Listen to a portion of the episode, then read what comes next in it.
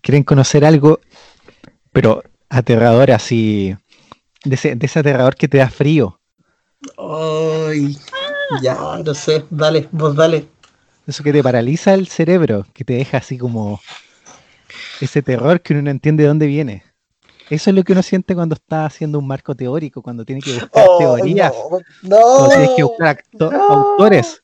¿Cómo digo No, no esto? sé que lo dijeron hace 20 años.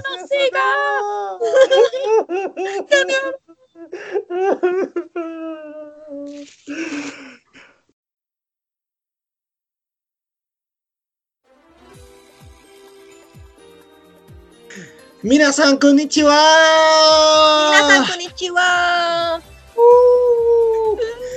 Bienvenidos todos ustedes a un nuevo episodio de su podcast favorito, del regalón de la casa, de la mamá, de la tía, de la prima, del perrito, del gatito, de todo, de todo, todo, todo, todo, todo. Hasta el espíritu del baño. ¡No son manos chinas! ¡Uh! 17 avo capítulo. Uh. Oye, estamos llegando a la mayoría de edad. Ah, tampoco, tampoco. Vamos a estar comprando alcohol? ¿Qué? Ah, oh, y hoy día, hoy día. no lo digas, Momo, no lo digas, Momo. Es un día muy especial. Ah, oh, Porque hoy día, octubre, ustedes saben qué mes es, ¿cierto? El mes que explotó Chile. no, eh, aparte también. Pero es el mes del Halloween. Ya, o sea, hay careta de mes de 30 de septiembre, 1 de octubre. Porque es el mes más tenebroso de todos los meses. Y por lo mismo tenemos un invitado extra especial para este mes. Así que partamos por el comienzo.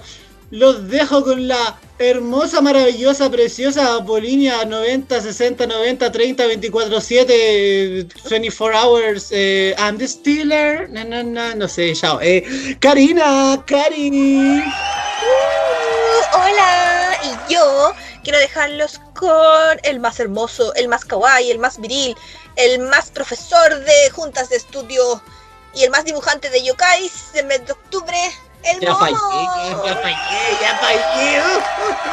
Me subí el dibujo de mi vida. Oli, el mejor momits de todos los momits. Yeah.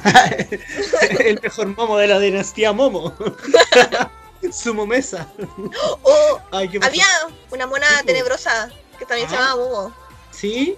Era yo, Sí. Karina. yo era esa. Y era bien perra, era yo.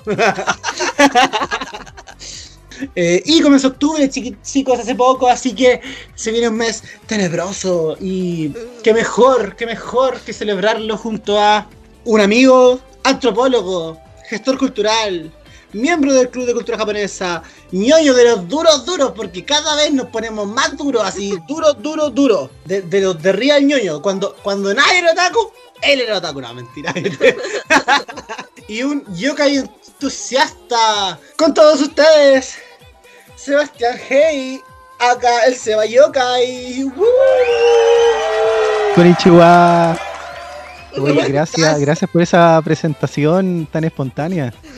Totalmente. No hay- Gracias, No hay gracias.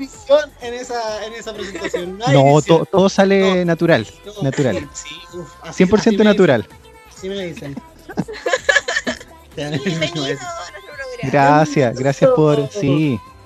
Gracias, gracias por invitar. Antes de comenzar con nuestro capítulo, primero vamos a leer los comentarios junto a el Seba Hey. Y la pregunta anterior es, Karina, ¿Qué libro o autor japonés recomiendas? partamos con nuestro invitado. ¿Qué libro o autor recomienda usted, señor Sebastián? Ya, les voy a recomendar hoy día eh, a un mangaka que murió hace un par de años uh, Oh. y que dedicó toda su vida como al estudio de los yokais, que se llama Shigeru Mizuki. Quizá de nombre no, les- no, no lo conocen muchos, pero de todas Pero- maneras, y que vivimos en Chile, lo conocemos un poquito su obra. Él, él fue Oh. el mangaka de Kitaro. Kitaro Oh. de sombra, Ah. Kitaro. Ay, me encantaba cuando chico. Oh. Es muy bueno. Aparte que él, eh, él es muy interesante porque aparte de, de mangaka, también eh, bueno, después él dedicó su vida a los yokai. En toda la entrevista él decía que los yokai existían de verdad. Él dedicó Mm. su vida como a demostrar que eran reales. po. Era hasta cierto punto como un criptozoólogo. Donde como que él se dedicó a, a estudiar de forma como la anatomía de cómo funcionaban los yokai. Así, duro, duro el viejito. Oye, qué bacán. Y Me aparte que- encanta, me encanta cada, del cada manga- cosa que estás mencionando. Fuera del manga, él, él dedicó gran parte de su obra a, a, eh, viajar por Japón, investigar sobre las leyendas, las variaciones locales de los yokais y tiene muchos libros en- con, sobre esa temática. Por suerte ahora algunos han llegado, han sido traducidos al español por varias Mm. editoriales. Sí, así que esa es mi, mi recomendación. Que conozcan su obra, murió hace muy poco y es digno de que más gente cono- lo conozca un poquito más las locuras que él decía. Shigeru Mizuki. Ya saben, chicos, Shigeru Mizuki. Kitaro tiene como un, eh, un templo de Shinto que existe y está en Tokio. Oh, y vende como muchas cositas de Kitaro. Qué Como- hermoso. Eh, vamos a leer sus comentarios. Sí, los comentarios también. ¿Y con qué partimos, Karina? Vamos a partir con nuestra amiga Kokeshi.furiosa. Banana Yoshimoto es la mejor. Corazón, corazón, corazón. Igual con Kawabata en el Kokoro. Mm. Oye, sí, hace poco los, los japonistas tuvieron una. Bueno, la misma Kokeshi Furiosa de japonistas estuvo haciendo un live hablando de Banana Yoshimoto para que. No sé, creo que lo tienen en el Instagram para que vayan a verlo. Sí, Estaba súper interesante. Yo, yo había súper y dije, ¡ay, comenzó el live! ah". Así que me puse a verla. Parque de madera nos dice: Confesiones de una máscara de Mishima. País de nieve de Kawabata. Crónica del pájaro que da cuerda al mundo de Murakami. Oh, como que Mm. listo. Le faltó el puro año, así, pero oye, me diga que los tiene así como en la biblioteca, no sé. Mira, yo tengo Confesiones de una máscara, no lo he leído todavía porque soy un pésimo lector, lo siento. Yo, por mi culpa, por mi gran culpa, aquí los latigazos los recibo, yo. Ah, por favor, ah, no. No, pero eh, lo, lo voy a leer. Ya sí lo compré por lo mismo, como que me lo recomendaron, como que me dijo, loco, eso, loco, es que este libro te va a gustar. Así que. oh, oh, oh, ya voy, perdón. Así que despu- después de esta recomendación, partí con tarea para la casa. Aristotelia chilensis nos dice, Murakami por siempre. Un amigo me recomendó Osamu Dazai. Voy a empezar con Índigo de Ser Humano. Varios eh, autores diferentes, pero como que se repite harto Murakami. Sí, Que ha, Murakami, sido bien popular, como que se escucha Sí. en todas partes. Banana Yoshimoto se repite también. También. Bueno, y Javier Saran dice, pues uno de los infaltables es Kokoro de Soseki. Mm. Agregar al tiro a todas las búsquedas de Google, todas estas cuestiones. Ah, ya saben, chiquillos, vayan a ver en los comentarios si no saben qué leer, si no saben qué hacer en pandemia, si ya se les acabaron las series en Netflix, si ya no quieren ver por enésima vez la misma serie que han visto todo este rato, no sé, puede ser, no sé. A mí me pasa con Friends, a otros les pasará con, no sé, alguna otra serie. Ya saben, chiquillos, vayan a los comentarios porque hay caleta de recomendaciones de libros, así que vayan corriendo, chiquillos. Muchas gracias a todos por sus comentarios. Uh. Y ahora comenzamos con la primera sección de nuestro queridísimo podcast, que es... Hayaku Taete, preguntas rápidas. No sé si alguien sabe que esta es la canción de. de ¿Cómo se llama? De Kaguya-sama, ¿no? Oh, Yo no la cacho. Loco, es súper buena. Así partieron todos a verla y que tengan pegada esta canción como yo. Porque de verdad es muy buena. Yo la escuché y dije, esta canción, esta canción es para el Hayaku Kotaete. Ah, no, pero es, es una serie súper buena, así que yo la recomiendo mucho, mucho, mucho, mucho. Eh, y bueno, esta sección, Sebastián, no sé si la has escuchado, pero aquí simplemente Karina y yo vamos a hacer preguntas intercaladas y la idea es que tus respuestas sean del cocoro, ¿cachai? O sea, no, no pensarlas demasiado, no hacerlas tan largas. No, es que yo cuando niño. No, la idea es que sea como. Que fluya, que fluya. Que, que fluya, Sí, ah, que Ya, pasa, bacán. que nada influya, así, ah, frase de, de señora de Facebook. así que, comencemos, Hajime Masho, Karina. Eh, anime favorito. Gintama. Eh, comida japonesa favorita, Mm, que hayas probado o que te gustaría probar. El mochi. Mochi, Sí, son ricos, a mí me gustan mucho. sí, tiene una textura muy, muy extraña, pero es muy rico. Sí, yo Me encanta. O sea, obviamente no he hecho como el tradicional que le pegan con un martillo y hacen. Sí. Pero. Sí. No, el original me daría miedo, porque igual he cachado que hay gente que muere por comer mochi. Ah, pero Ah, depende. pero Depende era- del mochi. es sopas de miso. Ah, ya. Sí. Porque, claro, el mochi en sopa te- es peligroso. Ah, ya, ya, ya. es peligroso. Sí. Porque el mochi en dulce no, pero el mochi en sopa, claro, se te puede quedar en la garganta. De hecho, Sí. por lo general, como los abuelitos son los el, target del mochi para para Del mochi asesino. para la Sí, muerte. a, mí, a mí casi me pasó también, así que no me gusta. Oh, está en la Daya. De hecho, Ay, la Cari, de hecho, la Cari murió, es un yokai ya.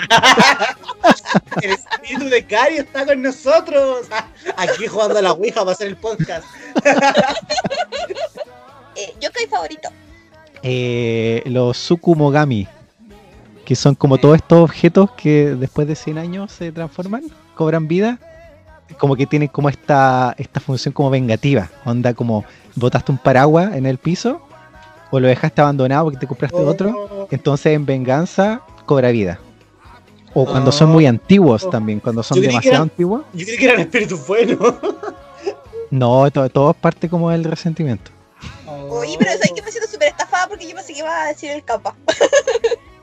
No, muy genérico. Perra básica, no, no. No, yo, no. Yo no. no, pero está bacán. Es que yo lo había visto como espíritus buenos en Natsume Yojincho. Es súper buena esa serie y trata mucho de el tema de los yokais y la cultura japonesa y Sí. Es que al final, es- claro, esto se ve en el mundo moderno, por decirlo así. Comillas. Claro, esto, igual es como. tiene tiene otro- otros valores, po. Entonces, de repente, igual uno dice, no sé, po, los monstruos son malos, porque son feos, qué sé yo. Pero claro, también responden a otras situaciones, donde, claro, quizá los humanos fueron los que obraron mal, ¿cachai? Claro. Como esto de, lo- de los tanuki, como vengándose a los humanos, porque en verdad le- les quitaron el bosque, porque en verdad, Oh. claro, pues lo- los Es tanuki como, es ba- como el los castor, buenos. po. de- como- como el castor que sale con segurito, no me acuerdo cómo se llama. No era un castor, al final era como un coipo. Sí, era un El cuerpo. Forestín, tiene el yokai chileno. Forestín el yokai chileno. Es un coipo, no es un castor. Información importante. Eh, grupo de J-pop, J-rock favorito.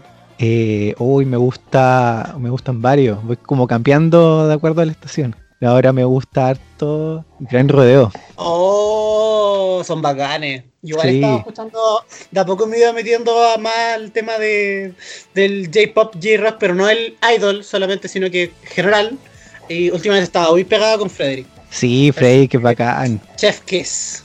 Juego favorito. Juego de todo lo- el mundo de los juegos. Pucha, eh, como que uno de los últimos que he jugado que me encanta se llama Hollow Knight. Y es un juego indie.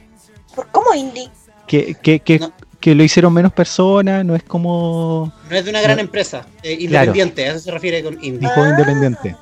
No que hicieron, mentira, que hicieron tres personas. No, no tiene nada que ver con la música indie.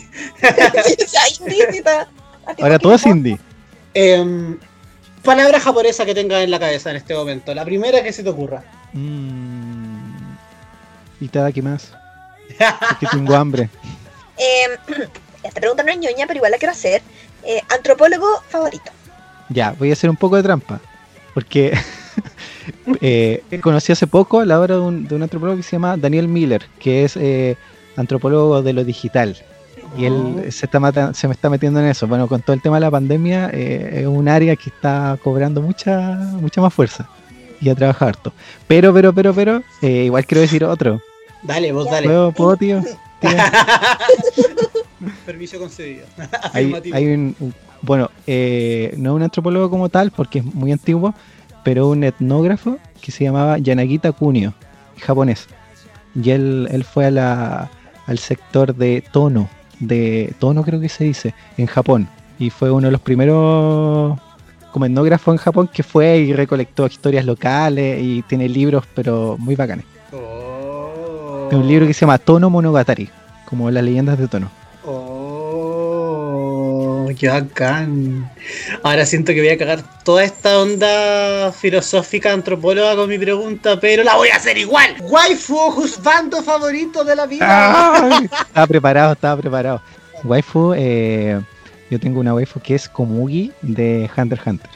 Que sale solamente en la versión del 2011. Y es una waifu porque es demasiado, es una, es una chiquilla demasiado pura y demasiado importante para la trama y está totalmente infravalorada. Y me encanta. Respeten a mi hija. Respeten a mi waifu. Oh, y, y juzgando, puta, hay demasiadas Sí, opciones. Aquí, aquí estamos para todos. Aparte, yo creo que todos tenemos uno y uno en la vida, porque el humano es un ser sexual. Los demás son preferencias. Oh, que quedé en blanco, ¿eh? Espérate. Pues puedes decir Orfen. Yo la estoy robando. Es que, es Estoy, que estoy Orfen robando. es- Ah, pero el tuyo era nube, po. Oh, oh, oh, es que tengo tanto juzgando. Tengo una carpeta así.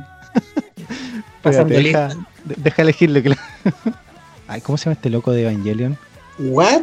¿El pingüino? ¿Qué? Kaoru. Kaiji. Juzgando eh, Kaiji de Evangelion. Ay, Sí. me encanta. Tien- Tiene ese, eh, ese algo. Señor cara de sexo. Fin. Ya lo dije. se no, no me pueden censurar. Sí. Obviamente no, no, no es de mis primeros lugares como Orphan, pero. Pero igual Pero sí. hay, mo- hay momo para todos. Kaji está escuchando esto. Kaji, amor. No, sí parece que se murió. Oh, puta, perdón por el spoiler. pero en el mundo del anime todo es posible. Todo, todo, Ah, todo. ya. Muchas gracias por tu respuesta, Seba. Y me encanta que haya waifu y juzgando hoy día, me encanta. Debería ser ley, como siempre, waifu y juzgando. Para todos. Perreo para nenes, perreo para nenes. Sí, me encanta. Es como una filosofía de vida, como life moto. Perreo para nenes, perreo para nenas. Y para comenzar la parte de conversación de este capítulo, vamos a ir a la Momopedia. Wow. Literal, no, no, no, no, está nada tan maravilloso. O sea, es el momo leyendo Wikipedia. Así que la entrada hoy día, como estamos con el Seba Yokai, no pues. estamos con el Seba Yokai, la definición va a ser Yokai. Yokai, de la palabra espectro, espíritu, demonio, son una clase de criaturas pertenecientes al folclore japonés. Algunos tienen partes animales, partes humanas o partes de las dos, tales como los kappa y tengu. Ay, qué perra básica la amiga Wikipedia, ¿qué queréis que te diga? los yokai son generalmente más poderosos que los seres humanos y debido a esto tienden a actuar con arrogancia sobre los mortales. Los yokai también tienen valores diferentes a los seres humanos y cuando estos entran en conflicto pueden conducir a la, nes- a la enemistad, generalmente son invulnerables al ataque humano. Chan, chan, Chan, chan. chan. ¿Qué opinas de esta definición que acabo de leer de Wikipedia, Se- Seba? Está buena, pero igual es como limitada. Porque para mí como que el yokai es, es todo lo extraño, es todo lo es todo lo que no se puede explicar. De repente para, para algunos japoneses también el tema de que, no sé, pues de repente llueve a una hora donde no debería llover, eh, es símbolo de algo, po, algo extraño. Alguien puede estar haciendo eso, algún balance que se está rompiendo, alguna fecha que, que, que te recuerda a algo. ¿Cachai? O de repente, no sé, po, Es como ese capítulo de Los Simpsons, es como lo hizo un mago, pero esta vez en Claro. versión japonesa es como lo hizo un yokai. Claro, una cosa así. Mm, Bueno, hablando de eso, la composición de las palabras yokai, ya es que yo es yo u, o sea, la o larga, yokai. Eh, los kanjis que las componen, por si acaso, hablando de, o sea, siguiendo con tu misma línea de todo lo extraño, significa, el primer kanji significa calamidad y el segundo se, significa sospechoso o misterioso o aparición. ¿ya? Así que yo creo que, claro, viéndonos a esto, más lo que tú nos estabas diciendo, claro, es todo lo que sea extraño, que carece de explicación tal vez. Pero, a ver, o sea, yo me imagino como, como una personificación, entre comillas. No personificación, pero cosificación o personificación. Pero entonces, no solamente es eso, sino que también puede ser así como algo abstracto.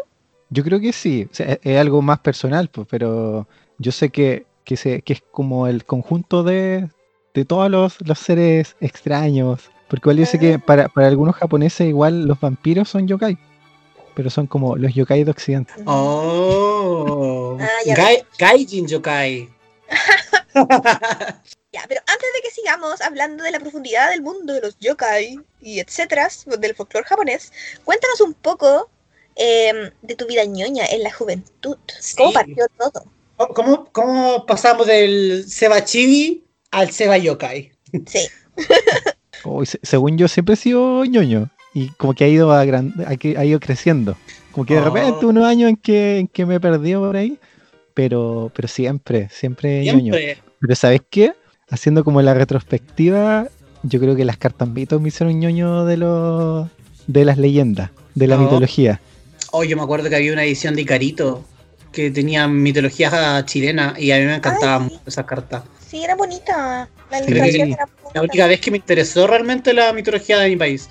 Sí, no, yo me acuerdo que, eh, bueno, siempre me gustó la mitología, pues, la, la griega sobre todo, que es como la, una de las más populares, pues, como en, en los medios, y la chilena. Y por las cartas mitos, primero empecé como a interesarme más, así como, como, oh, estas criaturas de toda la parte del mundo. Pero después, como siguió eso, fue el anime, a través de, de distintos animes. Es que además, a través del anime, o sea, igual depende del anime, pero a través del anime tú ves, tú vas viendo de a poco, eh, te vas introduciendo de a poco en la cultura japonesa en sí. Y a veces hay cosas que para un Bakagaijin como nosotros, ya un, un extranjero que no sabe nada, él es súper llamativo porque es como, no sé, su típico anime en que van a un templo en Año Nuevo y es como porque van a un templo en Año Nuevo.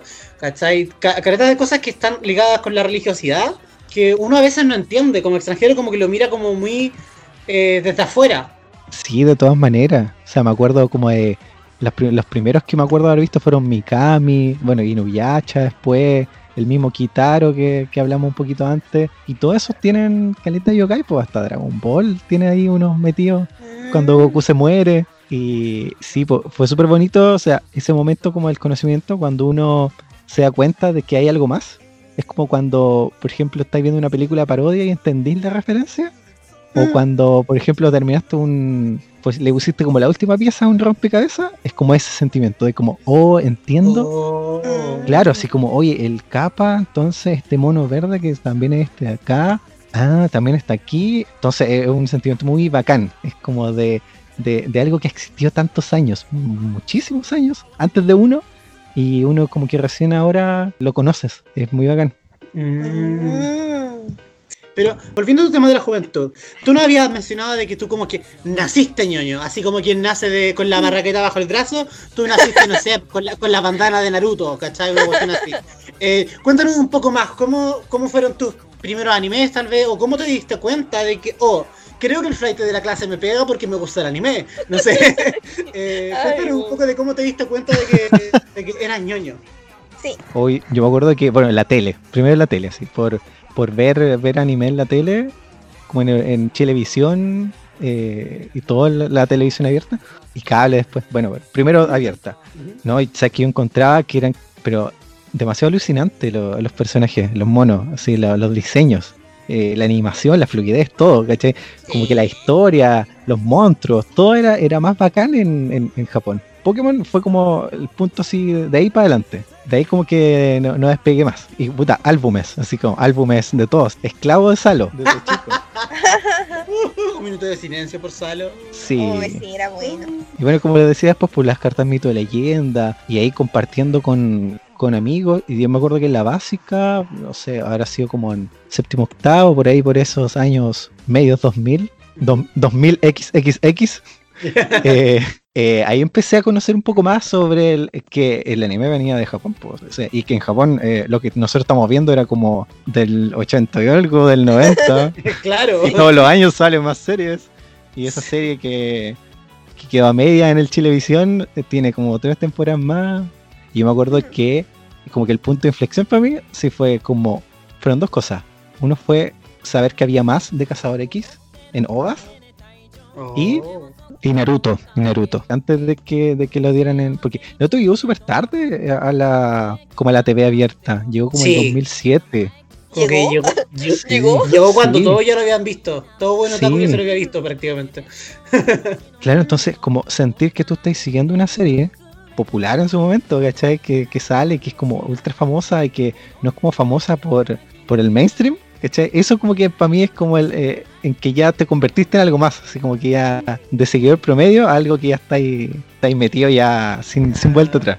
Ya usted ya firmó sus papeles. no, no hay, no hay devolución.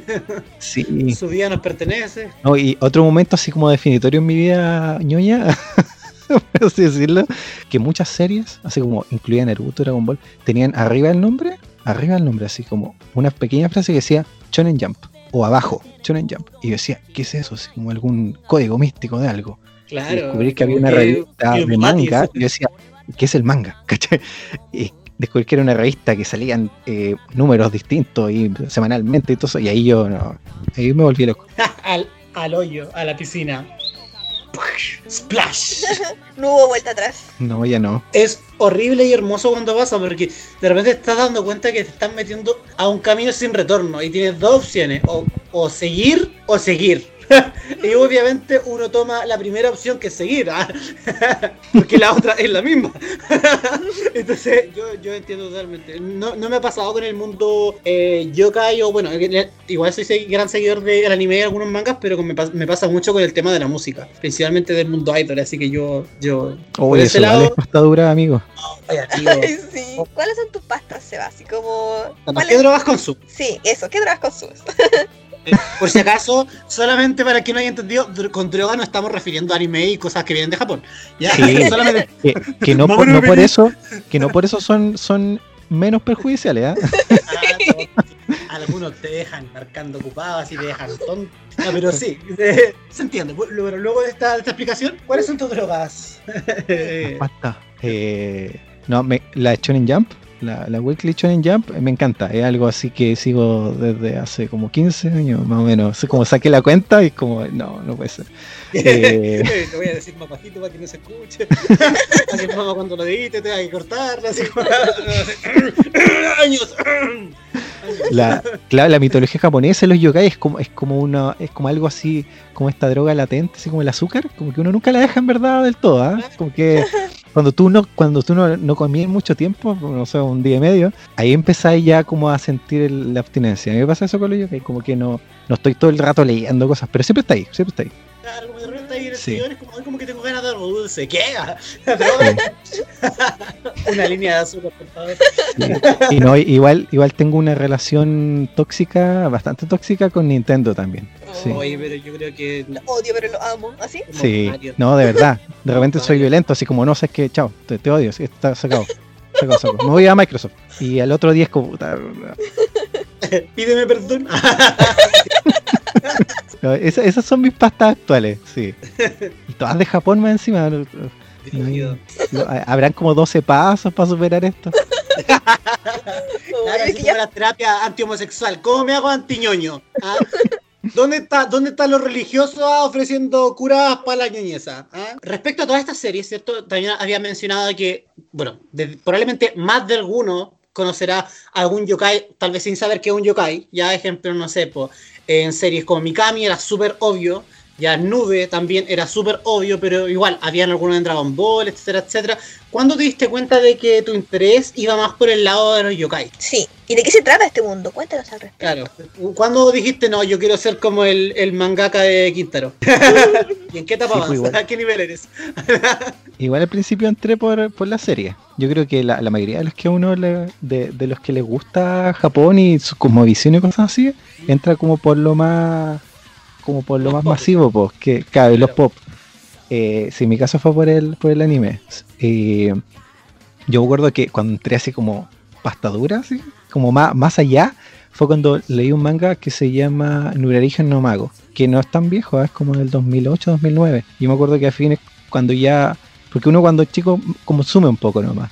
Entonces después, ya cuando estaba como en la media, como por salir de, de, de la, de la educación media, ahí, con esa serie en particular, yo empecé a cachar que, que existía como algo más, como, como un mundo más complejo, que era como el de, el de la mitología y el de yokai, así pero es propiamente tal, así como grupo. Entonces yo ahí partí, po, y ahí, y ahí como que hice la, la- el trabajo para atrás, como, oh, y esta criatura salía en esto, y este igual, y esto igual, y aquí, acá, acá, acá, acá. Entonces ese fue que, como mi Como punto. que no se perdió, como que, como que no se perdió, como que estaba fermentando en tu ser esperando hasta, hasta que tú que tú lo fueras a buscar, una cosa así. Sí, ese fue como mi punto de partida. Claro, y de ahí empecé como a averiguar un poco más. Puta, me fascinó, pues, como una piscina llena de, de, de cuestiones así que hay visto toda tu vida, pero no sabéis cómo se llaman. Y a pescar, a pescar, a pescar, a pescar, a pescar. a pescar. Ya, pero ordenémonos un poco. Por ejemplo, eh, ¿El mundo de los yokai es como un mundo shinto o es como un mundo aparte? ¿Es todo junto? No sé. Es que O es sea, tan grande que no sé cómo... Partamos por algo, algo bien occidental. ¿Cómo primero definirías un yokai versus, no sé, otro tipo de mitología o los fantasmas, por decirlo así? Ya, mira, el, eh, bueno, el primer yoga es como, es como la agrupación de, de todo esto. Es como el concepto que nosotros entendemos así como el criatura mitológica, que nosotros no tenemos un panteón, no tenemos un orden, primero que nada. En Japón sí, en Japón como que hay, hay escritos antiguos, el Kojiki es uno de ellos, que es uno de los primeros textos de Japón, que habla de que como que de alguna forma todos los yokai vendrían como a nacer de esta creación del mundo, que fue Izanagi e Izanami, por ahí, como que se habla un poco de que como que Izanami e Izanagi, cuando estaban creando el mundo, como que algo como que salpicó agua en el, eh, y como que de cada gota nació un como un, dios antiguo, ¿cachai? Que serían como los yokai, de alguna, para, para algunos investigadores. Eh, entonces son millones, son como, se hace una referencia que no, no puedes saber cuántos son, pues, así como, como que en verdad uno no puede calcular eh, las gotas de lluvia que caen en un rato, así Mm. también, como que los yokai no, no, se, no se pueden saber cuántos son, como que algunos dicen que son, no sé, miles, etcétera. Y claro, está muy, está muy relacionado con el budismo y el shinto, en el sentido de que todo como que tiene relación con los antiguos dioses, como que cada cosa es como un pensamiento muy animista que se llama, que es pensar que toda eh, la naturaleza, por ejemplo, todo lo que nos rodea tiene vida. Por ejemplo, eh, si tú vives, por ejemplo, al lado de un río, ese río tiene vida. Si tú vives al lado de un bosque, cada árbol tiene vida. Cada piedra, cada insecto que está ahí, todo tiene un equilibrio y está ahí y tiene su vida propia. Entonces, mucha de la, de la creencia del yokai viene de ahí, del animismo, de pensar de que de alguna forma el yokai del bosque es distinto al yokai que vive, por ejemplo, en, eh, en esa casa donde, no sé, pues antiguamente vivía un matrimonio y uno de ellos falleció y la viuda se dicen que se murió de soledad, por ejemplo. Entonces, claro, Mm. hay una criatura ahí que vive ahí. Entonces, como que cada uno es muy territorial, es muy contextual. O sea, como cada, cada cosa que hay en Japón o cada, cada proceso histórico, qué sé yo, puede formar parte de una leyenda propia. Y la misma gente le va dando como su significado al final. Mm. Entonces todo lo que agruparía ese conjunto de, es lo que se conoce como yokais. po. Y bueno, tiene muchas variaciones locales. Por ejemplo, el kappa hay como 15. En Mm. cada-. Y, y todos tienen nombres distintos, pues algunos se llaman ga, ga- Gaka, Gapa, Gakapa, cosas así. Y claro, después algunos, algunos investigadores han tratado como de ir haciendo como este, este mapa del capa para ver cómo se va, se va desglosando de acuerdo a la zona y no sé, pues encontramos que hay zonas donde el capa es rojo, por ejemplo, y se parece más como un diablillo. Como un Oni. Hay otro, claro, hay otros donde tiene como una piel un poco más, es como, como si fuera como un leopardo, y como con más que escamoso, tiene como pelo, como, como si Eh. fuera más como una- un felino. En otra es, es Ah. completamente una rana, ¿cachai? Como, como que tiene su caparazón, como una tortuga también en otros lados. Entonces, hay muchas variaciones locales, pues, y eso también hace que hayan muchos y muchos más yokais. Oye, pero dentro del mundo de los yokai hay como grandes clasificaciones. Eh, sí, hay, hay muchos estudiosos que algunos son de Japón, otros, puta, como, como un servidor y otros más, tan locos tratando de, de encontrar esta, esta estructura, pues, ¿cachai? Esta, como, esta forma de cómo se clasifican. Los agrupan en distintos orígenes y algunos por, como por la forma que tienen. Entonces tenemos uno de los grupos más eh, característicos es el Yurei, que sería básicamente como el fantasma japonés o sea, espíritus. ¿Por qué? Porque los yokai no necesariamente son seres espectrales, po, sino que son como criaturas que están en una dimensión paralela a la nuestra y que de repente Mm. aparecen, que nosotros, como estamos como tan atareados en nuestra vida y en nuestra cotidianidad y no lo entendemos, ellos simplemente no, no los percibimos de la misma forma, pero están ahí. Dicen que hay una clasificación que son como los yurei, que es personas que murieron en el mar, tienen un nombre. Eh, Oh. Yurei, por ejemplo, de personas que han muerto por- de forma violenta.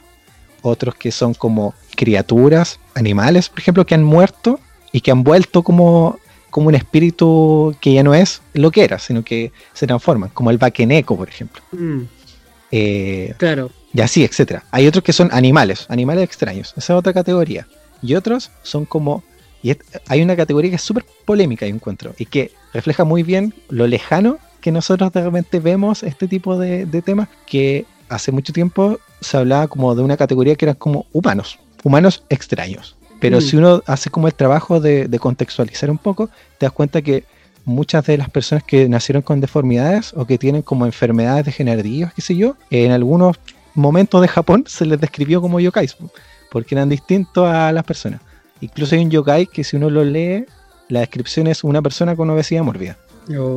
O, o- o hay uno que es como un hombre con los, como los brazos muy largos y las piernas cortas. Y hay otro que es un hombre con las piernas muy largas y los brazos cortos. Que básicamente, Oh. Puede ser perfectamente una persona. claro, mucha, como pasaba mucho con los viajeros o los cronistas que llegaban, por ejemplo, desde otros lugares, ya sea Europa, qué sé yo, y viajaban a otros continentes y también describían cosas, pero fascinantes y, y cosas que uno no puede creer. En Japón también pasó lo mismo, pues habían muchas zonas, sobre todo como en las islas, donde aseguraban que existían criaturas muy extrañas y qué sé yo. Mm. Ahora quiero dar un contexto histórico. Los yokais también tienen mucha influencia, como habíamos dicho, del budismo. eh, también hay muchísima influencia china dentro del, del mundo de los yokais. Mm. Eh, muchas leyendas que trajeron viajeros o de intercambio cultural principalmente se fueron trasladando a Japón y le, le dieron su propia particularidad. Y aparte hay un autor que fue uno de los primeros que popularizó como este boom de los yokais en Japón. Se llamaba Toriyama Sekien, eh, que no es el de Dragon Ball. Gracias. Y él, él hizo varias guías ilustradas de, de los fantasmas de Japón. Eh, él hizo al menos de cuatro o cinco libros a lo largo de toda su carrera. Y el primero empezó como a investigar todas estas leyendas y todas estas criaturas que se rumoreaban y la empezó a ilustrar. Entonces después la iba vendiendo como si fueran como un libro de ilustraciones. Mm. Después la empezó a inventar. Eso es como lo, lo- lo chistoso, porque le fue bien, pues se nota que fue un éxito, que se fueron... Entonces, como que los primeros son los yokais más clásicos, pero para las ediciones siguientes dijo, chuta, sabes que se me están acabando las ideas, po. Entonces, después ya vienen muchos, muchas criaturas que son más de, de la India, de China, y que las fue adaptando al contexto de Japón. Y después ya llega un último que ahí vienen como los Tsukumogami, que son lo- los objetos animados, que básicamente él lo inventó como porque ya se le había acabado la idea nomás, po. Espera, respecto a las clasificaciones que dijiste por forma, eh, que supone que los separaste como en, en fantasma, criatura y humano extraño. Mm. Viendo ese, ese tema, claro, como, o sea, no solamente en la mitología japonesa, tal vez, se pueden encontrar clasificaciones así, o sea, probablemente estas clasificaciones como general, como para mitología, según yo. Tal vez, no sé, porque ejemplo, no sé, si pensamos en el Trauco, si pensamos en, no sé, en- si lo empezamos a, a- a dar como ejemplos más locales, tal vez, como para entenderlo mejor, acá en Chile o, y- o en Latinoamérica igual se tiene mitología que algunas veces, por lo menos, he percibido que como que hay ciertos patrones. Me gustaría que, que me gustaría saber tu opinión respecto a, a la mitología en general y cómo se va cómo se va mezclando, cómo hay ciertos patrones que se repiten.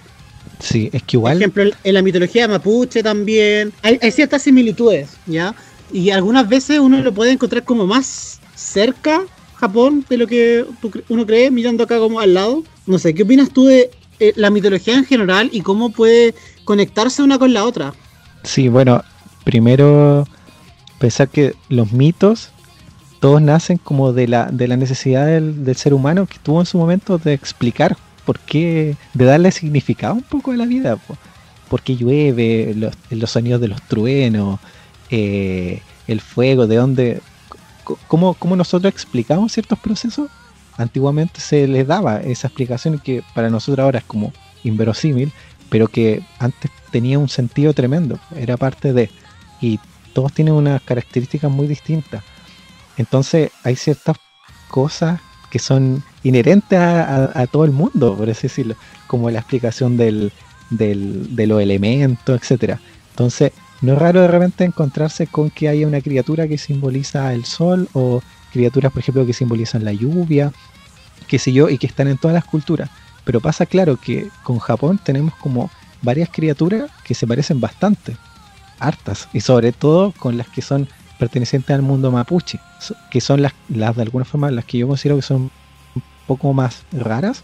Uno como en yokais chilenos, por así decirlo, encuentra más como las criaturas que son como el folclore eh, de Chiloé, Y claro, y no son de Chiloé propiamente tal, pues son. Muchas vienen de la cultura mapuche o de otras partes.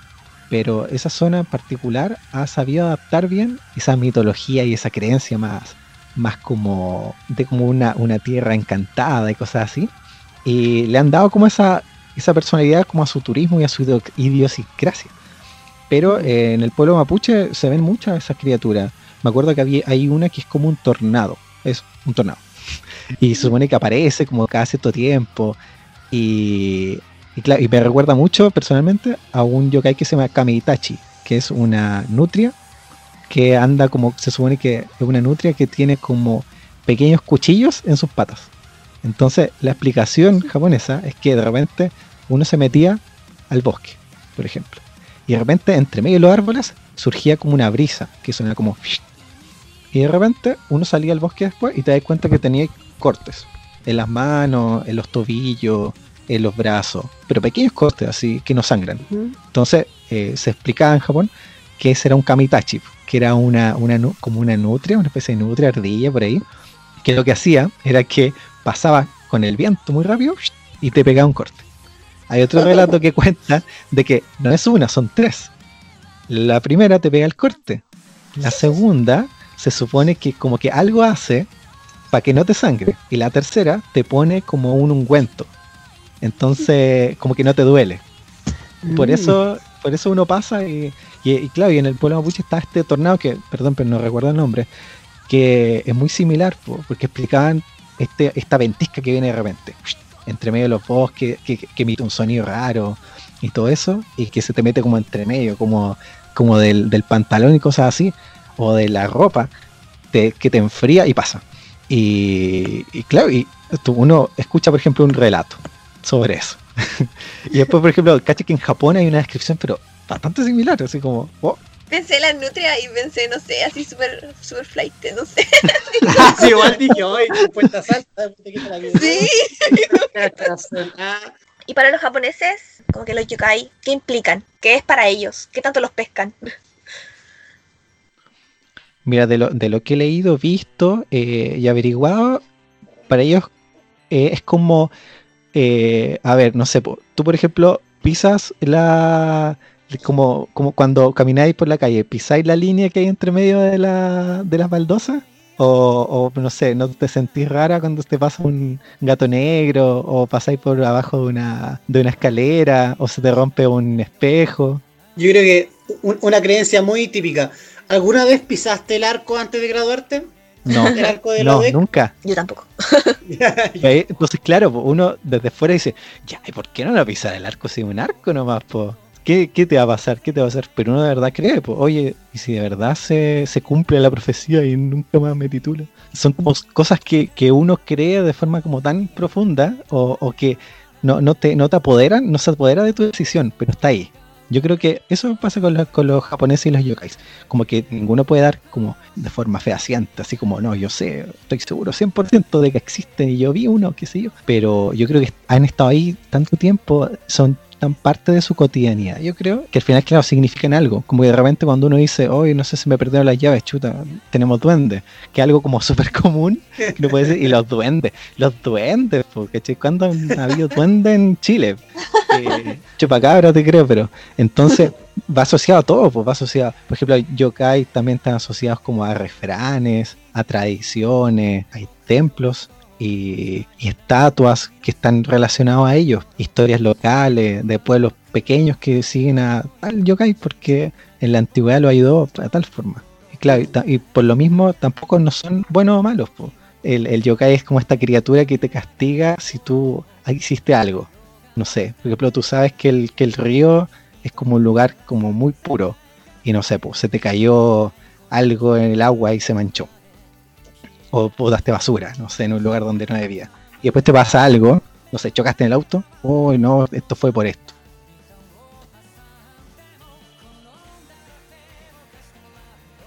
Así como rápidamente, si nos podría hacer así como, como un top 3 de los yokais. ¿Cuál es tu top 3 yokais que debes Sí. Conocer? Sí. Eh, primero, primero un aviso. Eh, tienen que seguir las redes sociales del Club Cultura Japonesa.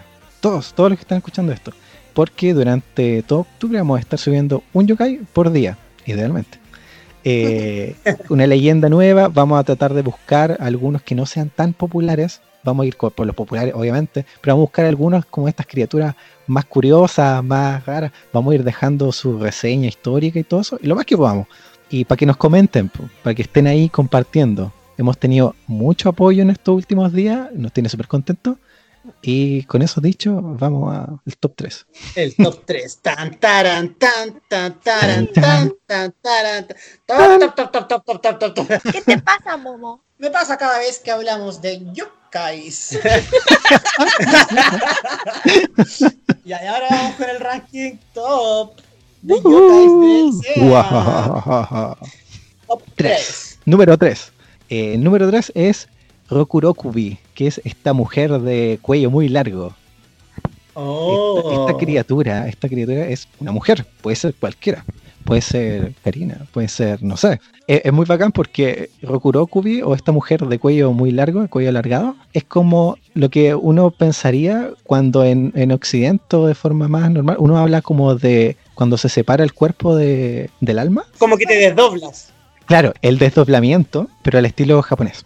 Porque, claro, se supone que estas mujeres fingen de alguna forma, o muchas de ellas no saben. Esto es lo más curioso de esta criatura, porque es como una doble identidad. O sea, las mujeres duermen y piensan que están teniendo sueños, qué sé yo, pero en verdad su cabeza sale de.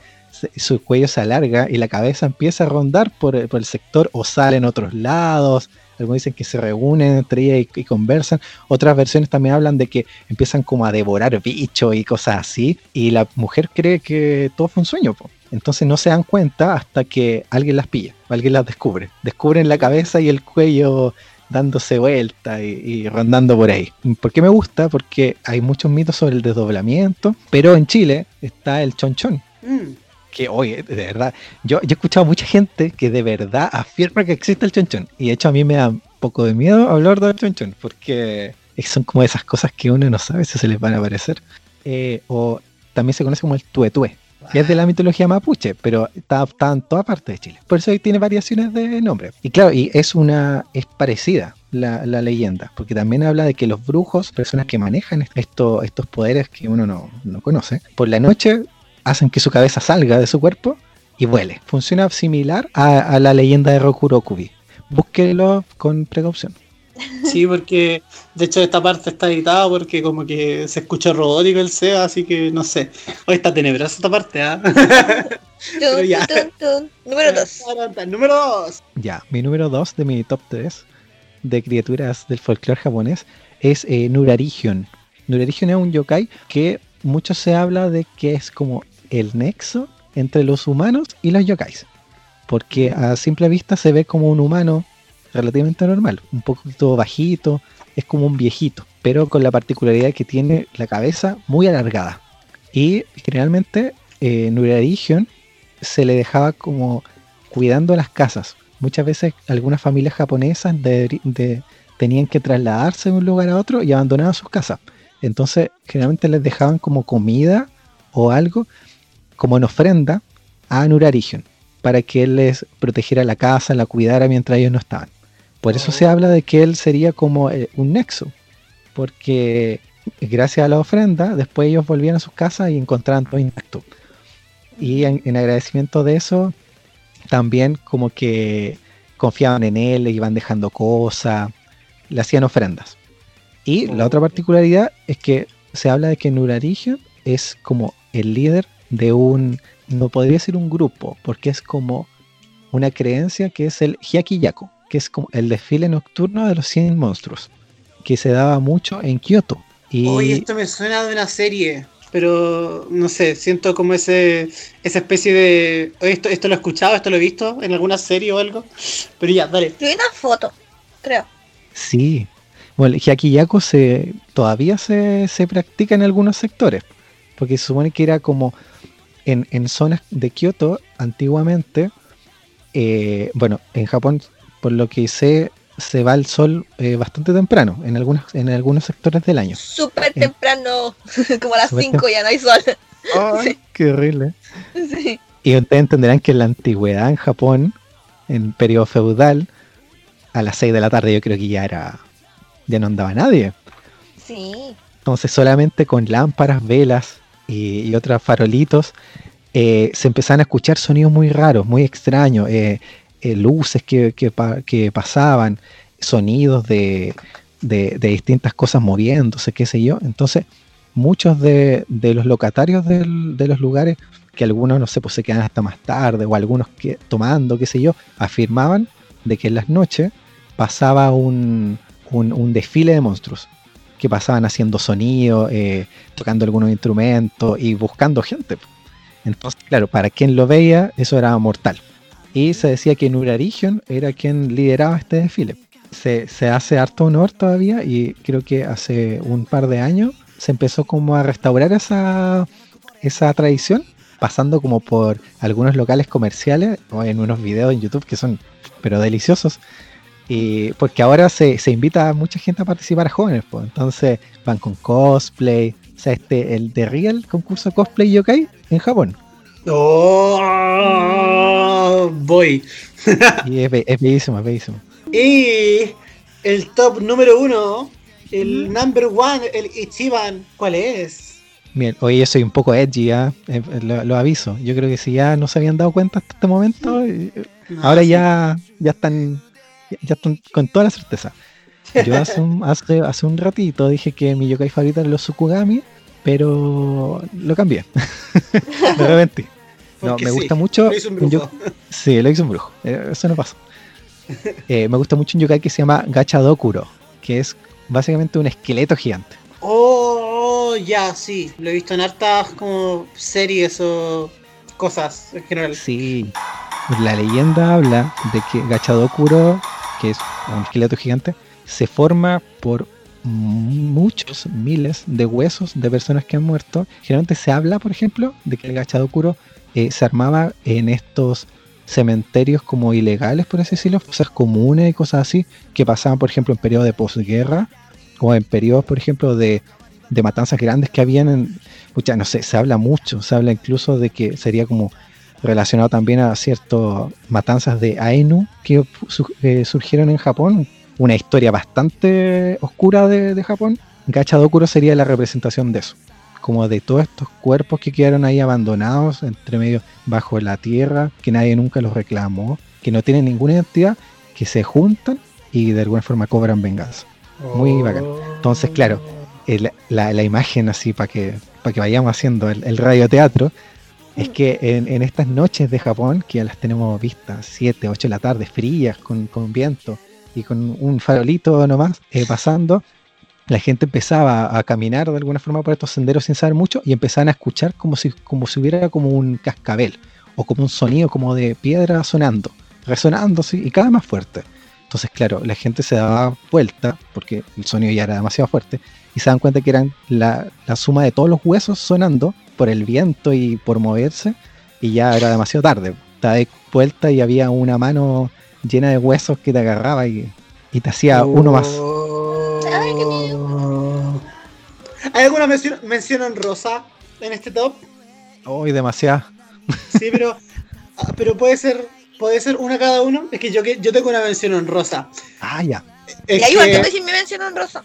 es sí, que mira, po, sí, por favor. ¿Qué pasa? Yo eh, durante harto tiempo jugué con unos amigos la leyenda de los eh, cinco anillos, ya que es un juego de rol tipo Dungeons and Dragons, Calabozos y Dragones, pero Oye. basado en el Japón feudal. Es muy bueno. Yo La cosa jugar es que muchas lo- veces. es muy bueno. Y claro, eh, nuestro, eh, ¿cómo decirlo? No, nuestro, nuestro máster eh, ¿Del le gustaba mucho meter el DM, le, le metía caleta a la cuchara con el tema de la mitología y hacía, ha- hacía la, la party mucho más entretenida, como 10.000 veces más entretenida. Y la cosa es que entre, entre cosas extrañas, un yokai que mencionó que existe, es real, o sea, no es real, pero es un yokai, eh, que le apareció una amiga en la party, le apareció un shirime. No sé si conoce el término shirime, eh, Seba. Pero sí, sí, el shirime es una forma humana, ¿ya? Es como, es como un humano, pero que no tiene cara y su único como rasgo facial es un ojo, pero un ojo que lo tiene en el trasero, ¿ya? O sea, literalmente Shiri es trasero y me es ojo, Shirime. Entonces, se dice que, bueno, es un yokai que la verdad no es, no es realmente malo, le gusta jugar travesuras, de hecho, Algunos dicen que, no sé, puede ser un tanuki o un kitsune tal vez disfrazado solamente para molestar humanos.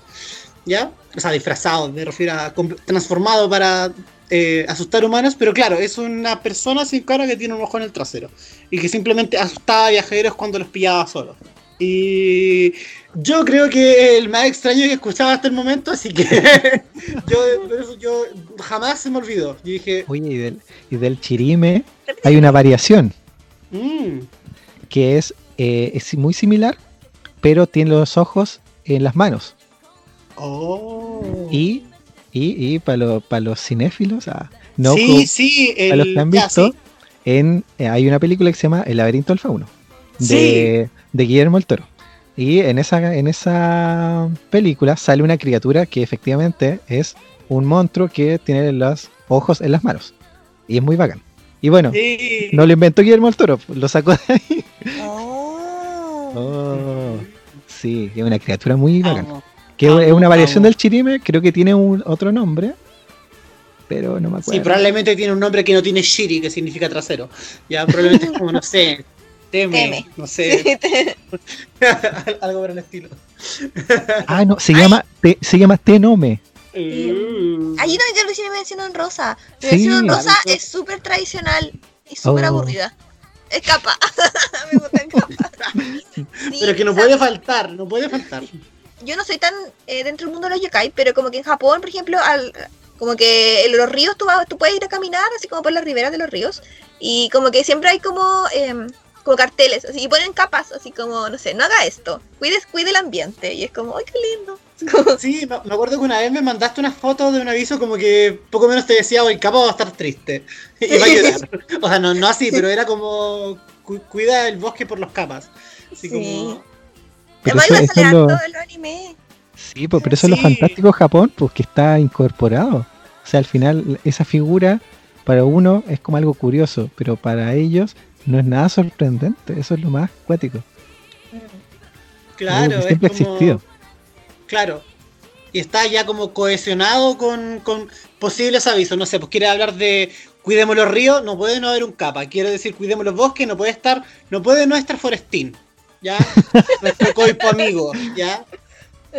Mencionan Rosa Forestín, el yoga chileno que cuida los bosques. Y asegurito que cuida los cines. Ah, y ronda por el hospital del trabajador. Y, epi- y epidemia que nos jodió a todos. Ay, pero si Epidemia tiene una canción que es como súper dramática, porque probablemente. pero, eh, Epidemia de cachureos, por si acaso. Pastillas de amnesia, sí. es muy buena esa canción. Yo, yo, yo. Epidemia tal vez no es un yokai, pero yo quiero que sea un yokai chileno, porque te juro que es lo mejor de la vida. eh. Y aparte, Sí. si vemos Epidemia, ¿qué es Epidemia? Epidemia no es como un tío gordo, borracho, paseando por las noches que alguien lo puede confundir con un yokai y que puede ser creencia. ¿ah?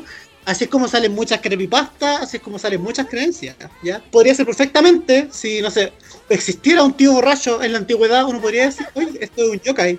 Es un yokai que saluda a los niños por las noches y es súper amigable, pero se cae y se hace pipí. Es como... Oye, creepy. Sí. Creepy, creepy, ah, creepy. Yo, yo igual tendría miedo, es como, oye, te voy a pillar con la epidemia si salís tarde. No, no, no, no. ¿Alguna mención Seba? Sí, pero este, este es súper raro, ¿eh? es como es como una rareza que a mí igual me gusta. Eh, se llama Yumenyu, que es un árbol que da como unas manzanas, por así decirlo, como un fruto, pero los frutos tienen cara humana. What? Sí, tienen cara humana. Son como cabezas chiquititas. Entonces, como que hay hartas explicaciones, porque algunos dicen que es una criatura que existe, o sea, un árbol, una criatura árbol, que existió como en la India y en China, y que se la trajeron para Japón. po. Algunos dicen que existió en, en todas estas islas pequeñas que hay en Japón y al final eran tan deliciosos los frutos que se los comieron todos. Y el árbol obviamente se extinguió. Y por Oh. eso, entonces, como que los antiguos, pero muy antiguos japoneses, recuerdan el árbol y dicen que era la fruta más exquisita que había. Y tenía como cara humana. What? Sí. Algunos dicen que sonreían, otros decían que estaban tristes. Ay, aquí, aquí me apareció, se llama Jin, Jin Menyu. Jin Menju. Sí, porque le faltaba la palabra persona a tu, Ah, El nombre. Por eso es Jin. No es Yu Menju, es Ji- Jin Menju. ya, perfecto. Oh, me encanta. Me encanta. Y- Igual Sí. los nombres que tienen son súper lógicos, como que todos tienen un significado así como lo que es. Como- Es como combinaste dos kanji, inventa su yokai. Sí. Foto, ojo, shirime. Listo, se acabó. Es un yokai, se imprime. me encanta, por eso me encanta. Viejo curado. Yokai. Epidemia. Listo, se imprime. Hoy estamos haciendo nuestro propio libro de yokai ahora. Como el Y- epidemia. Claro. Ahora vamos a ir a la sección favorita de la Cari, que se llama... Con puchas con Cari. Uh.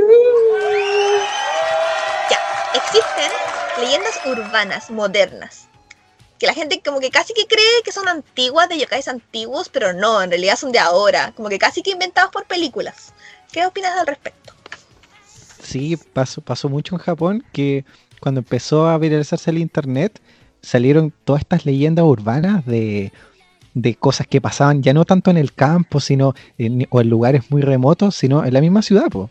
Entonces ya todas estas criaturas que, que antes estaban como en, lugares muy remotos, como, como dije anteriormente, ahora ya estaban, por ejemplo, en el mismo Tokio, en, lugares como muy céntricos.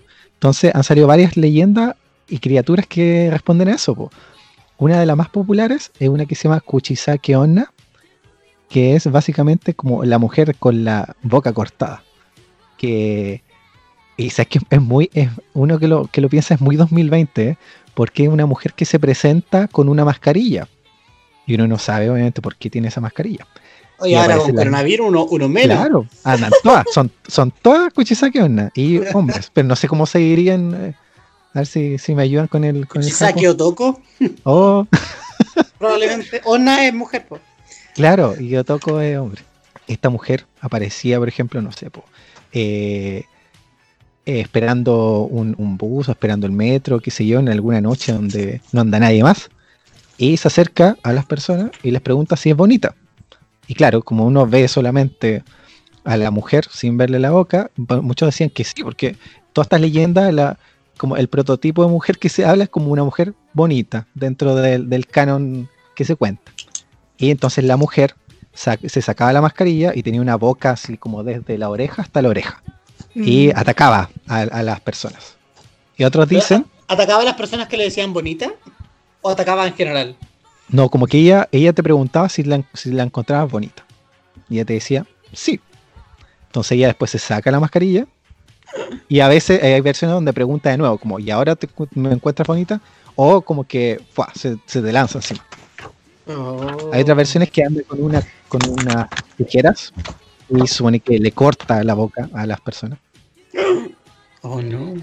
Sí, hay, hay otra leyenda urbana que se llama Teque Teque o Tec Tec, que no tiene tanto contenido como las demás, y que es una mujer que está cortada a la mitad. O sea, solamente ves a un torso de la cabeza y los brazos de la mujer que se arrastra en, en el piso y te persigue como de forma frenética. Y esta, y esta historia cuenta de que sería una mujer joven, casi siempre son mujeres jóvenes en la leyenda, que cayó a las vías del tren por varias razones. Y que el tren la cortó a la mitad, o sea, de forma súper brígida. Y el torso anda todavía dando vueltas por ahí. Entonces, responde a lo que hablábamos un poquito antes, po, de que estas leyendas, estos yokai como más actuales, ya no están en el campo y no son criaturas extrañas, sino que son situaciones muy modernas, po, ¿no es cierto? El tren que está eh, es un, protagonista de, de la modernidad japonesa y que está ahí. Y esta, Mm. es- esta es más popular en Japón porque son como de estas criaturas que han ido tomando el cine actualmente, como en las películas de terror japonesas, como Ringo, El Aro o varias más. Y esta tiene una película, eh, apareció en algunos mangas también de este mismo corte. Entonces, estos son los yokais más actuales. Actuales. Ah, Sí. Mm, con los últimos Pokémones. ¿Serán, se consideran como yokais reales o, o no? ¿O estos son como más como inventados? ¿Están en la categoría? Yo ¿Tú los valoras sí. igual? ¿Los valoras igual como los demás? Sí, sí, porque igual son, son más actuales, po. Entonces, claro, por lo tanto uno igual le, le quita como eso, así como, puta, una mujer que la cortó el tren y todavía sigue viva, mm, es raro, pero uno no sabe hasta qué le pasa. hasta, que, hasta, que, hasta que una noche veía algo raro que se mueve, ahí lo que sea te asusta. Sí. claro, así como. Una bolsa, una bolsa moviéndose ya. Uy, cambiando un poco del tema de los yokais, eh, cuando el club estaba en sus inicios, inicios, y el Seba todavía no era parte del club, eh, el Seba nos invitaba a eventos, a sus eventos. sí, ¿cómo, eh, ¿cómo era el mundo de, de los eventos Otaku culturales? Yokai. Sí. Uy, sí. Bueno, a mí igual, como ñoño, me gustaban harto los eventos. Eh, y llegó un punto en el que dije, oye, ¿por qué con un grupo de amigos, por qué no hacemos eventos? En vez de... Y ahí surgió como varias ideas, nos fuimos organizando, hicimos como varias actividades, bien humildes, la verdad, vistas desde ahora. Eso, esto fue hace un- unos buenos años atrás. A ver, igual hay que admitir que uno siempre parte humilde. O sea, tú veis los Sí. inicios del club y no hay nada más humilde que los inicios del club. O sea, Sí. loco. Loco. Pero, pero eran, eran, eran iniciativas hechas con mucho cariño. po. En esos eventos, nosotros tratábamos también de, de mostrar esto, como la mitología japonesa, como que nos enfocábamos en eso. Como que no queríamos ser solamente como monos chinos, sino que como con un poquito cultura. Al final pr- primaba mucho el mono chino, pues al final como que lo que uno va al evento es como a comprar, claro, a participar de concursos, que es muy bacán. Pero tratamos como de meter eso. Y sí, pues participado en varias organizaciones, eh, he ido a varios eventos y, y he conocido igual a harta gente.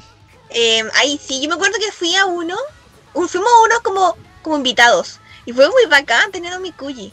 Tenían a Mikuyi y como pesca milagrosa y todo, era muy entrete.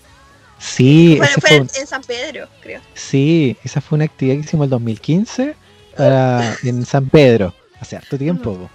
Y claro, ahí lo organizamos como la organización que, que yo tenía en ese tiempo, que se llama Yokai, original.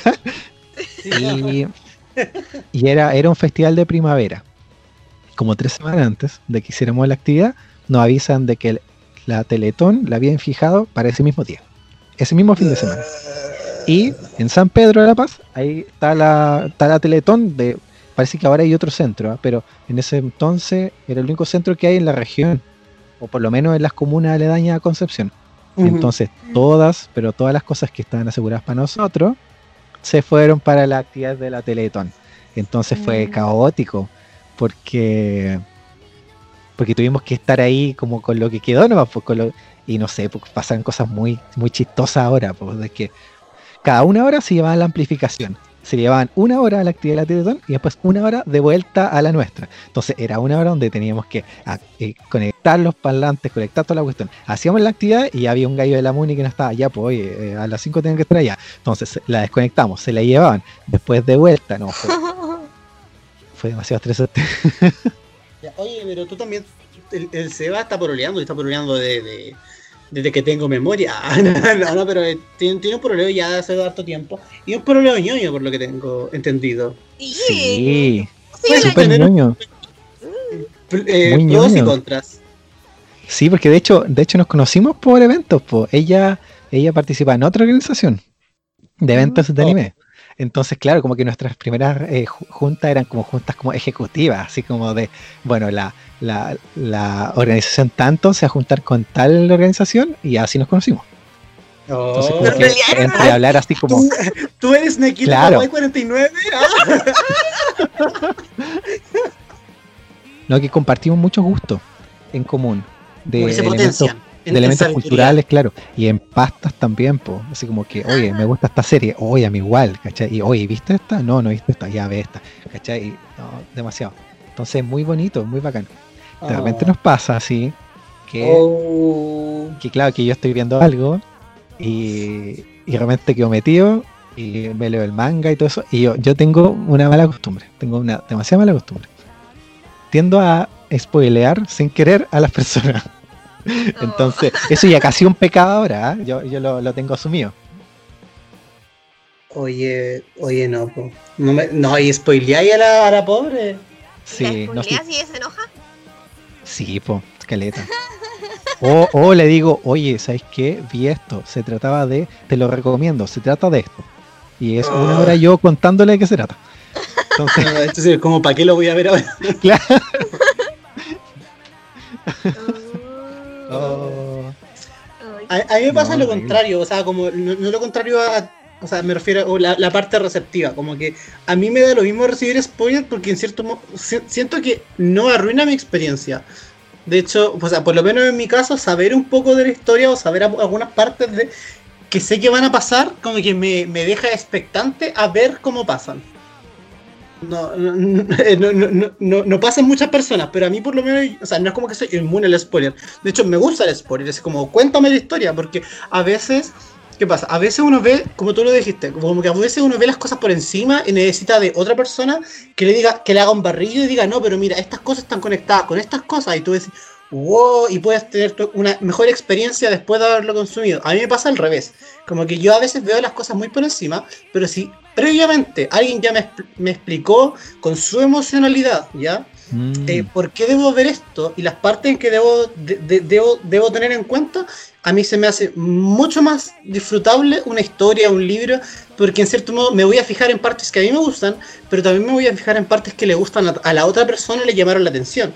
Entonces disfruto la forma en que se contó versus la forma en que me lo contó la otra persona. Es como que entra en contraste. Por lo menos a mí muchas veces eh, me, me gusta esa sensación de, oh, sí, mira, y, oh, y esto fue así, y hoy no me contaste esta parte. Sí, faltan más Pero, personas pero como tú, sé, Mo. sé- sé que no, no, no, no es de todos. Es más común odiar los spoilers. Oye, pero y entre ustedes dos, por ejemplo, tienen como, como así como cosas que la otra persona odie. Es como que tú amas, pero la otra persona odia. Y es como, oh, no. Sí, mira, a mí me pasa que eh, mi polola, la Lorea, todo esto, mando un saludo. Ella, eh, ella le gusta mucho, por ejemplo, cuando hay una historia, ella la consume así, pero mucho, y después se va como al fanfic. O al. O, o, por ejemplo, a, lo- o lo- a los AU, como al Altered Universe. Universe, ¿cachai? Y no sé. No, no, no, detente, Seba, detente, no. Y yo, por ejemplo, no soy de eso. Yo soy como más como, como un pensamiento canónico. Así como lo que pasó, pasó. Entre tú y yo. Nada Claro, más. Disfrutando la, la- la cosecha hecha por el autor. Claro. el estudio de claro. animación, lo que sea. Más, más allá de consumir lo que, lo que sale para otros campos. Claro, o sea, me gusta igual, po, pero nunca al nivel de ella. Ella es como un, consumo así como frenético. Y es bacán, pues yo, yo lo respeto mucho, me gusta eso de ella. Pero claro, yo por lo menos no, no soy así. Entonces, muchas veces pasa que siento que ella como que disfruta más las cosas por ese tipo de instancias que yo, con algunas pastas así que con las que estamos muy metidas. Yo la entiendo. ¿Sabéis qué? Yo la entiendo mucho. Y creo que es la única razón por la que vi algunas series como Shonen genéricas. O sea, no genéricas, pero sí genéricas. Como no sé, Boku no Hero, ese tipo de cosas. Ah, es principalmente por chipeo. el chipeo. Como que El si, no hubiese, chipeo, sí. si no hubiese chipeo, chipeo ahí, yo creo que no hubiese Sí. visto Boku no Hero. O sea, igual entretenida, igual lo hubiese visto probablemente. Pero no, no, no con tanto furor. Sí. No, sí, yo entiendo el chipeo, yo lo respeto mucho. Yo, yo chipeo igual, pero claro, no, no al nivel de, Yo tengo un de- amigo que chipea, de pero. consumir, de, de consumir tanto chipeo, claro. Es un mundo. Es un mundo. Muchas gracias por todas tus respuestas, Sí. por todo lo que nos contaste de las Eh. kombuchas. Uh. Entonces ahora vamos como finalizando. Sí, vamos a finalizar Eh, con la sección final, que son los tips. Y obvio, los tips no pueden ser de otra cosa que del mundo yokai. ¿Cómo nos podemos convertir en ñoños de yokai? ¿Dónde buscar? Mira, yo creo que estamos en, en un momento privilegiado porque muchas obras que son como de los 70 o más viejas, eh, recién ahora están llegando en español. ¿cachai? Antes, antes estaban en inglés algunas y otras ni siquiera habían salido a Japón. Como ha crecido tanto el interés por los yokais, que mucha gente, muchas editoriales se la han jugado por, traer algunos libros. Y hay dos editoriales en particular que son bastante buenas. Una es Quaterni, Quaterni con Q, que todos sus libros los pueden encontrar en la librería Antártica. Y ellos tienen varios libros antiguos, algunos de algunos como libros ja- estrictamente japoneses que lo han traducido al español y otros que son propuestas más de desde Europa o de Estados Unidos de eh, distintas leyendas de Japón que ellos, por ejemplo, las recopilan y las traen. Eh, yo des- destaco dos libros muy buenos. El primero se llama Guía Ilustrada de Monstruos y Fantasmas de Japón, que es de Sekien Toriyama, del que estuvimos hablando hace un ratito. Y el otro se llama Yokai Attack, Guía de Supervivencia de los Monstruos Japoneses, que es lo más cercano a lo que tenemos de la guía Pokémon. Pero de yokai. yokai. Creo que tú los dos libros los tienes, ¿cierto? Sí, sí, lo tengo los dos. Sí, porque creo Bueno. que lo he visto, lo, lo has traído como a, a la parte de exposición del, del club. Y yo como, Sí. ¡ay, qué bacán! Eso, por eso, yo le menciono esos dos libros porque de ahí para adelante van a encontrar muchos otros libros más que tiene la editorial que son más relacionados a cuentos, a otros a leyendas y que son igual de buenos. Entonces, este es como puede ser como el punto de partida para que conozcan otros libros más de otros autores, etcétera, y ahí se vayan haciendo su propia su propia colección. Y la otra Mm. editorial se llama Satori, esta es española. Y ellos también han apuntado mucho, pero mucho a yokais. Ellos tienen bastantes libros. Lo que sí es que solamente en Santiago están trayendo los libros actualmente, en la librería del GAM. Estos libros son un poco más caros y de repente traerlos a Chile también sale un poco más caro. Pero, así entre nos, eh, la calidad de los libros es mucho mejor que la de Quaternic, que suelen ser un poco más aparatitos. Pero en traducción se nota. Eh, de, de Satori, yo les recomiendo la que para mí es como el libro definitivo, que se llama Enciclopedia Yokai, que es de nuestro autor favorito, Shigeru Mizuki, el creador de Kitaro. Este es un Mm. libro precioso, porque es, es como la recopilación que él hizo de toda su vida, desde yo creo que más de 30 años estudiando el tema, y tenemos, pero más de 500 yokais, muchos más. O sea, aquí van a encontrar los 15 tipos de capa, los 20, y son dos libros. Wow. Y son muy, pero muy, muy, muy bacanes. Si quieren de verdad ñoñar así con yokais, esos libros son los que necesitan. Los pueden encontrar igual en buscalibre.com. Uh, el tremendo dato, hermano. Pero, pero, pero, pero, No todo, no todo es, no todo es libros, no todo es libros. También en esta, en esta situación en la que estamos, pandemia, una ayudita digital también ayuda. Así que también tengo otras páginas que son bastante buenas que les pueden servir. Si quieren leer un poquito más. Una de ellas se llama nippon.com, que tiene una versión en español. Esa, esa página eh, es bastante buena porque colaboran académicos, muchas veces periodistas, reporteros, y traducen, por ejemplo, desde el inglés o desde el japonés, los artículos completos al español. Ahí van a encontrar muchísimos, muchísimos artículos que hablan sobre yokais, sobre templos, sobre leyenda urbana, etcétera. Y muy completas, de verdad que tienen como para perderse en esa página. Es Oh. nippon.com. También hay otra página en inglés que se llama yokai.com. Listo, eso es. yokai.com. y es de no puede ser más fácil. Sí, y es una recopilación de muchos yokais, muchos, muchos, muchos. Lo bacán de esa página es que tiene harta información, o sea, están muy, muy bien justificados y tienen ilustraciones propias, o sea, son ilustraciones que no van a encontrar en ningún lado, están hechas especialmente para esa página, lo cual es muy bacán. Y la última página que les traigo, la última, la última, es una página que se llama Hyaku Monogatari Spanish.wordpress.com. Aquí pueden retrocederla si no entendieron bien, pero. ahí. y es, esta es la traducción de un blog que se llama Hyaku Monogatari. Y tiene muchas entradas de, de hartos yokais. También hay algunos como algunas investigaciones un poco más profundas que tratan como de explicar lo que hablamos, lo que hablamos hace un rato sobre los tipos de yokai que existen, de dónde vienen los yokai al final. Y también la info es muy verídica, o sea, hay harta referencia a libros, a leyendas reales de Japón, gente que ha ido a exposiciones, etcétera, así que muy recomendado. Eh, a ver, una recomendación. eh, bueno, hace unos meses pus- pusieron en Netflix todas las películas de Ghibli. Y fuera de, las películas maravillosas que ha hecho Hayao Miyazaki, está su colega y casi rival que se llama Isao Takahata, que también trabaja en Ghibli. Y que él tiene dos películas que para mí son, pero demasiado, demasiado buenas para entender igual un poco esta, la cosmovisión del yokai, que es Pompoco, que en español se llama La Guerra de los Mapaches, y Mm. El cuento de la princesa Kaguya, que las dos de animación son, pero un deleite, son bellísimas y describen Chef demasiado bien cómo funcionan, sobre todo Pompoco. En Pompoco salen, pero muchísimos yokais de los que hemos hablado hoy día. Y para ir cerrando este capítulo, vamos a ir con la pregunta de este capítulo. Y la pregunta de este capítulo es, Sebastián, Chan, chan, chan. es cuál es su criatura o yokai favorito. Para que lo comenten en, en Instagram, en nuestras redes sociales. Sí, y nos, y nos comenten también por qué les gusta, si hace alguna, alguna razón en específico. "Ah, es que este yo que se parece a mi tío abuelo. Ay, es que cuando yo vi en una película me encantó y no sé. Ahí nos comentan en la caja de comentarios, ya sea en el post en Instagram o en Facebook, o si quieren nos pueden mandar un mensajito y un besito. ¡Mua! Así que con esto despedimos el capítulo de hoy día. Oh, Oh, fue un muy bonito capítulo. A mí me gustó mucho. Yo, oh, Eh, recuerden que nos pueden encontrar en nuestras respectivas redes sociales. En Facebook estamos en Club Cultura Japonesa Concepción y en Instagram estamos como Cultura Japonesa Conce. También nos pueden encontrar en nuestras respectivas em, cuentas personales. Eh, la del Seba, ¿cuál es?